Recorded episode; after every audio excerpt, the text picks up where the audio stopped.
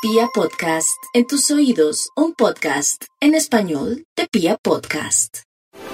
La clave de este mes está en las alianzas, la firma de papeles, la legalización de cosas y en el plano romántico están divinamente, especialmente los Libra que quieren tener una pareja estable o que tienen ya una relación y que están ansiosos porque las cosas sean más sólidas, más compactas o más duraderas, una época muy bella. Y quienes nacieron bajo este séptimo signo zodiacal, periodo maravilloso para los vínculos con extranjeros, con el exterior, para sacar visas para documentos que les permitan ir a lugares lejanos, se llama la alianza con lo distante que termina siendo inmensamente fructífera. Y de eso depende el dinero, de eso depende el trabajo, todo.